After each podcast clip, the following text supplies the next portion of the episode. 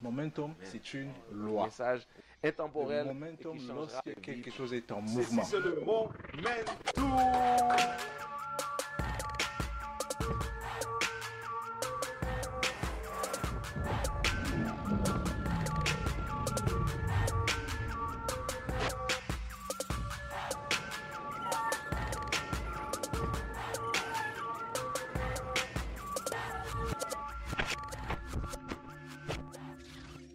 Bonjour, chers frères de Momentum.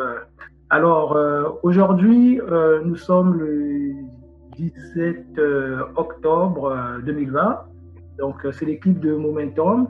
Aujourd'hui, nous allons aborder le sujet du découragement. C'est un sujet qui est assez important que nous allons partager ensemble. Alors, le sujet du découragement, c'est un vaste sujet.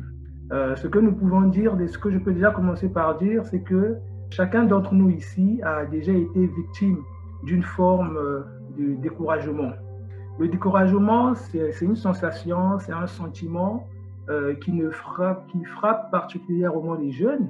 Les jeunes sont très vulnérables au niveau du découragement et nous savons tous que les conséquences du découragement sur le long terme peut conduire souvent à, la, à, la, manifestation de plusieurs euh, symptômes euh, qui peut aller sur des symptômes post-traumatiques, ça peut aller sur de la dépression, sur le manque d'estime de soi, le mal-être, le manque de confiance, l'anxiété et l'angoisse. Ce sont des symptômes post-traumatiques qui peuvent être dus au découragement. Donc, euh, avant d'aller plus en profondeur, nous allons d'abord définir le mot découragement. Qu'est-ce que le découragement? Le découragement est une perte d'énergie. Le découragement est un abattement. C'est une forme de démoralisation qui a pour conséquence une mauvaise influence sur notre âme, sur nos pensées, sur notre humeur. Donc, c'est un, une sensation qui fait vraiment référence à des mots comme laisser tomber, euh, abandonner, baisser les bras, devenir paresseux, être affaibli, se retrouver sans force. Donc, ce sont des, ce sont des mots qui, qui, ont souvent, euh, qui sont souvent référés avec la notion de découragement. Alors, on peut se poser à cet instant euh, quelles sont les causes ou les raisons qui favorisent le découragement et comment, le, comment vaincre le découragement, comment surmonter le découragement. Donc aujourd'hui, nous, nous, nous allons nous attaquer cinq facteurs du découragement et par la suite, en conclusion, on donnera aussi les cinq clés pour sortir du découragement. Alors, ce qu'il faut savoir sur le découragement, euh, le découragement, on peut observer qu'il y a deux sources de découragement, deux sources très très euh, différentes et qui qui peuvent être euh, l'origine du découragement. Donc la première source que nous allons aborder, ça va être le découragement charnel.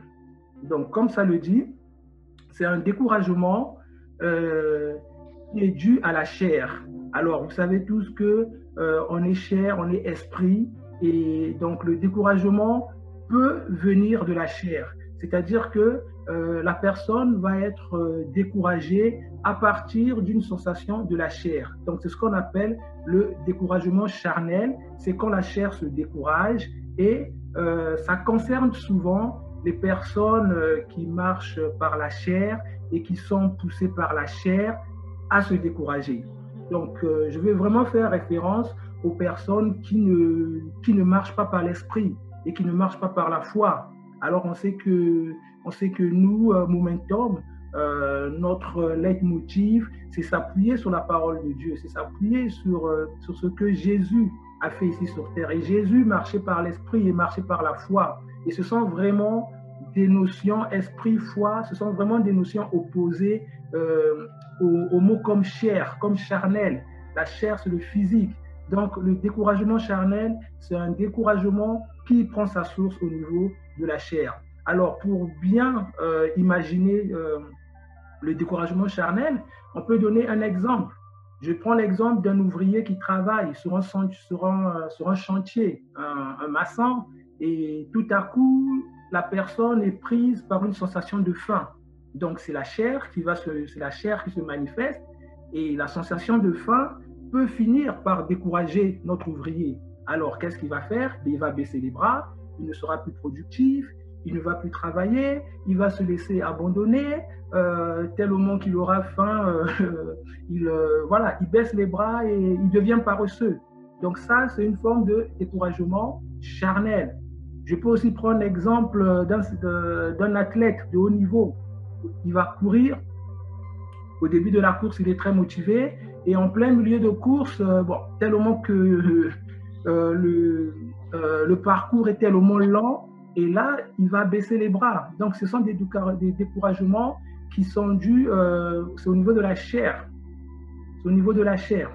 Alors, le deuxième type de découragement qui existe aussi, à l'opposé de la chair, donc euh, ça va être le découragement spirituel. Le découragement spirituel.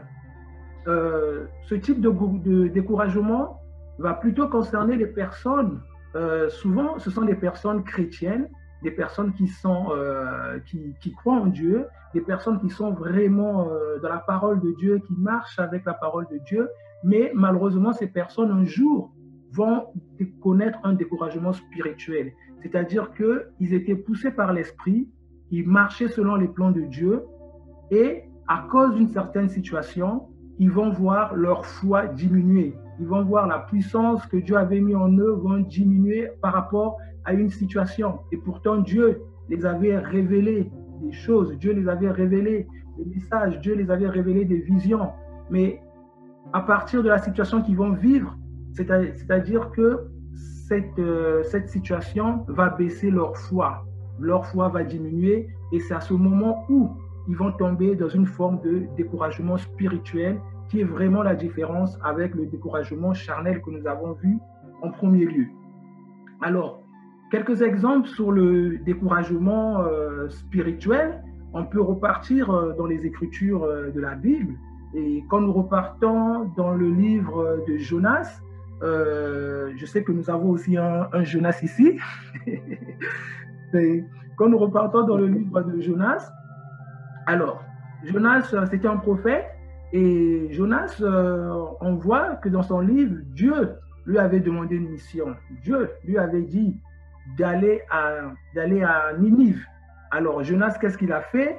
Ben, Jonas, il a désobéi à Dieu malgré, les, malgré les recommandations que Dieu lui avait données. Dieu s'est révélé à lui. Quand Dieu s'est révélé à nous, son esprit, Dieu s'est révélé à lui. Dieu lui a dit, Jonas, je t'envoie à Ninive, j'ai un message à porter. Jonas, qu'est-ce qu'il a fait? Jonas a désobéi à Dieu. Il s'est rendu par Jaffa pour prendre un bateau en direction de Tarsis. Alors, durant son voyage, le bateau dans lequel se trouvait Jonas a commencé à essuyer une tempête. Une tempête qui était due à la colère divine de Dieu et qui était consécutive à sa désobéissance. Alors, ce faut, ce qui est important dans cette histoire, c'est que euh, Tarsis, en hébreu, euh, veut dire fonderie. Et la fonderie, normalement, actuellement, là, quand on parle de fonderie, souvent dans le domaine, euh, dans le domaine euh, manufacturier, dans le domaine de la métallurgie, la fonderie, c'est un lieu où l'on fond les métaux. Donc, on fond les métaux qui est quand même assez dur, là. Pour fondre le métaux, on doit le faire à base de feu, à base du feu. Alors, c'est une coïncidence. Jonas, on lui demande d'aller à Ninive et ils seront à Tarsis. Alors, qu'est-ce qu'il a vu à Tarsis? Ben, À Tarsis, il a vu du feu. Il a essuyé une tempête. Il a, il a, il, a vécu des péripéties. Mal, donc, le fait que Dieu lui avait demandé, Dieu s'est manifesté en lui en esprit pour aller à Ninive, Jonas s'est retrouvé dans un lieu et il se retrouve dans ce lieu. Il y a des difficultés, il y a des, il y a des péripéties. Et ça, c'est un exemple même dans la vie réelle. Souvent, Dieu peut nous demander Dieu nous montre un chemin, Dieu nous montre un emploi, Dieu nous montre une job qu'on doit faire. Dieu nous dit, OK, je t'ai fait pour faire ce job. Dieu t'a révélé les plans.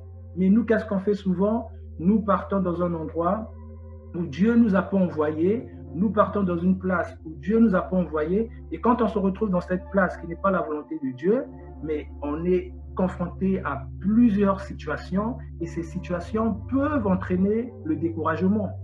Ces situations peuvent entraîner le découragement. Donc c'est ce qui est arrivé ici à Jonas, qui se retrouve à Tarsis, mais il a, il a vu le feu, il a vu euh, la tempête, il a eu des péripéties, il s'est retrouvé dans, dans la bouche d'un poisson pendant trois jours et jusqu'à ce qu'il puisse faire une prière à Dieu. Et pour revenir vers Ninive où Dieu l'avait envoyé, où il a porté son message. Donc ça, c'est une forme de découragement spirituel que nous pouvons prendre comme exemple. Le deuxième exemple que je veux prendre sur le découragement spirituel, et ça c'est vraiment un exemple très très marquant, euh, c'était même en présence de Jésus, en présence de Jésus et ses disciples. Quand Jésus et ses disciples se retrouvent sur la barque, et Jésus qui s'endort, et tout à coup, il y a un tourbillon qui arrive, et la barque commence à se remplir d'eau, et c'était vraiment le péril. Hein. Les disciples voyaient le péril, et ils ont tous couru vers Jésus, Maître, Maître, Maître, nous périssons. Donc il y a eu une forme de découragement face à une situation et ils étaient dans la panique en, allant même réveiller Jésus. Alors Jésus se réveille et il calme euh, la tempête. Mais ce qui est le plus important, qu'est-ce que Jésus leur dit? Mais où est votre foi? Où est passée votre foi? Où est passée votre foi? Ils étaient saisis de frayeur, tellement que la frayeur, la peur les avait saisis, mais ils ont perdu leur foi. Ils ont perdu leur foi. Donc à travers ces exemples, on peut voir vraiment que le découragement spirituel existe et il y a un découragement qui prend sa source dans euh, tout ce qui est euh, charnel. Alors, euh, pour revenir en lien avec le thème que nous allons, avec le sujet, avec la question qui a été lancée, maintenant que nous avons, que nous avions identifié les deux sources du découragement, comment se traduit le découragement? Comment se manifeste le découragement? Quels sont les signes précurseurs du découragement? Alors, euh, j'ai fait euh, une petite, euh, petite liste des signes précurseurs du découragement. Le premier signe précurseur du découragement, ça va être la fatigue. La fatigue est un signe de découragement. Lorsqu'on est euh, physiquement euh, abattu, euh, on n'a plus de force, cela se traduit souvent par de la fatigue.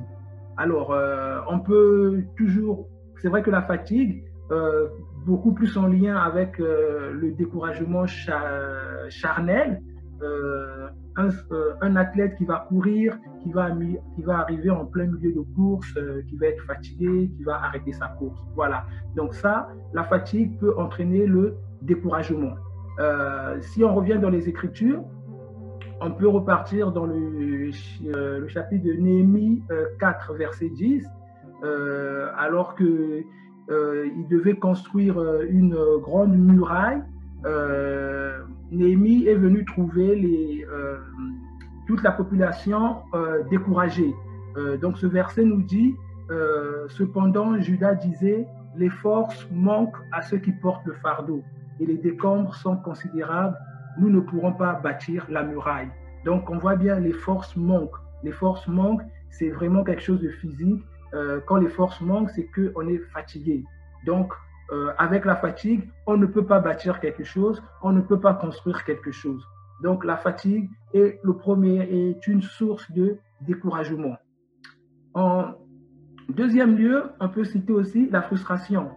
La frustration quand les choses euh, quand les choses ne vont pas comme nous voulons que ce soit que, ce soit. On a vu dans l'exemple que j'ai donné à partir de Jonas, une personne que Dieu a envoyée aller faire de la comptabilité, qui va faire euh, complètement, euh, pas de la finance, mais qui va faire du management, alors Dieu va, va se retrouver avec des, avec des difficultés et ces difficultés vont entraîner de la frustration. Et la frustration, ce sont les murmures. Quand on commence à murmurer, quand on commence à se plaindre, ça veut dire que on n'est vraiment pas dans son milieu. Et ça, ça peut être une forme de découragement. Donc, la deuxième source, la frustration. Troisième source du découragement, ça va être l'échec. Alors, donc on voit bien que d'une source à l'autre, on est nous sommes en train de monter en crescendo. On a eu la fatigue, on a eu la frustration. La frustration, c'est comme je disais, sont les murmures. Donc ça commence à prendre des pensées. Ensuite, on a l'échec. Alors, quand arrive l'échec, c'est vraiment, euh, c'est vraiment, euh, la, c'est vraiment la totale. C'est que tout s'effondre. C'est-à-dire qu'on a l'impression qu'autour de nous, tout est en train de tomber comme, euh, comme un château de cartes. Donc la personne plus, la personne se retrouve sans force. Tout ce que la personne fait ne marche pas. Donc on se retrouve vraiment dans des situations de total échec. C'est ce qu'on dit souvent. Alors, comment la personne réagit face à l'échec? Est-ce que la personne va s'apitoyer? Est-ce que la personne va rejeter la faute sur les autres? Donc, c'est une situation totale d'échec et la personne se remet en question. Donc, troisième source de troisième manifestation, signe précurseur du découragement, on peut citer l'échec. Et la quatrième forme, euh, ça je dirais que c'est même la forme, euh, je, ne je parlerai même pas d'une d'une forme, je parlerai plutôt même d'un esprit. C'est un esprit qui est très très dangereux et c'est un esprit qui paralyse. Ça c'est l'esprit de la peur.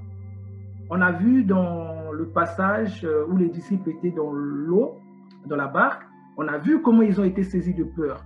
Ils ont tellement été saisis de peur qu'ils sont allés vers Jésus, Maître, Maître, Maître. C'était la panique, l'esprit de peur. Quand l'esprit de peur s'abat sur nous, on ne peut plus rien faire, on ne peut pas bouger, on ne peut pas être dans l'action, on ne peut pas être au mouvement.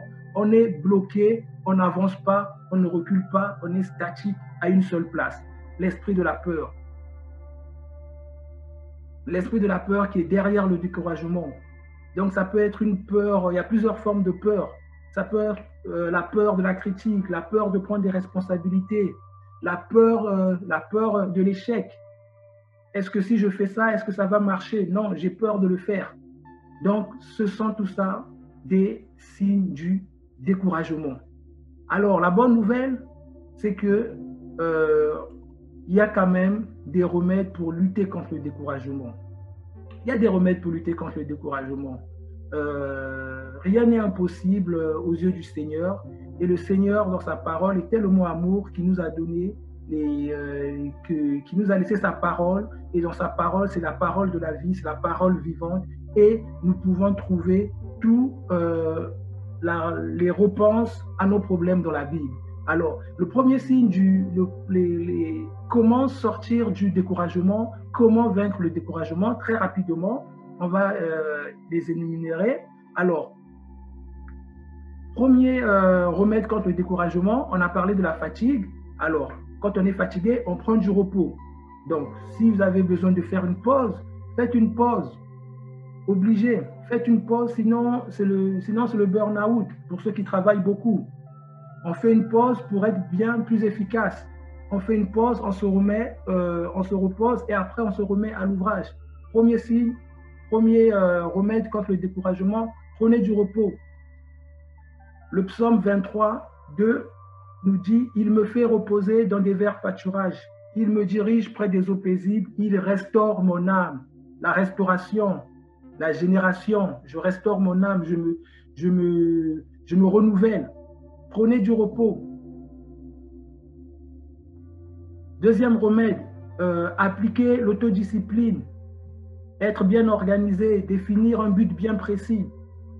Souvent, on est découragé parce que, comme je disais, on se retrouve dans des endroits où on n'a pas voulu être. Alors, euh, on, fait les choses euh, un peu n'importe comment. L'organisation, c'est important la gestion du temps, l'organisation, le savoir gérer son temps, c'est important. Comme ça, on ne tombe pas dans la panique.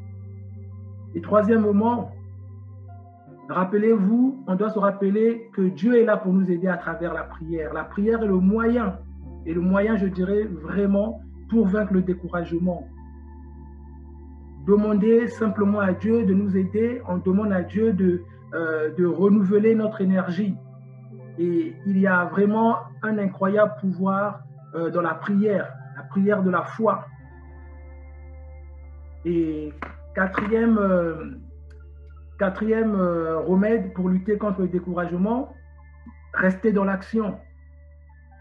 On reste dans l'action, on continue euh, la persévérance, on continue le combat et on reste dans, l'action. Parce que ce qu'il faut savoir, c'est que le découragement est un choix. Si vous êtes découragé, c'est parce qu'on a fait le choix d'être découragé. Et personne ne nous contraint de rester dans le découragement. Alors, je terminerai rapidement par euh, deux versets euh, Deutéronome 1, verset 21. Je vais le lire. Vois l'Éternel, ton Dieu, mets le pays devant toi, monte, prends en possession, comme te l'a dit l'Éternel, le Dieu de tes pères, ne crains point et ne t'effraie point. Dans Josué, verset, euh, Josué 1, verset 9, ne t'ai-je pas donné cet ordre? Fortifie-toi et prends courage. Ne t'effraie point, ne t'épouvante point, car l'Éternel ton Dieu est avec toi dans tout ce que tu entreprendras. Amen. Alors, nous à la fin de ce podcast et c'est vraiment le message que je veux donner à tout le monde. Le découragement, certes, existe, mais Dieu nous a donné les armes, Dieu nous a donné les outils et les moyens pour vaincre le découragement. C'était Momentum. On vous aime très fort et merci pour euh, votre écoute et à très bientôt.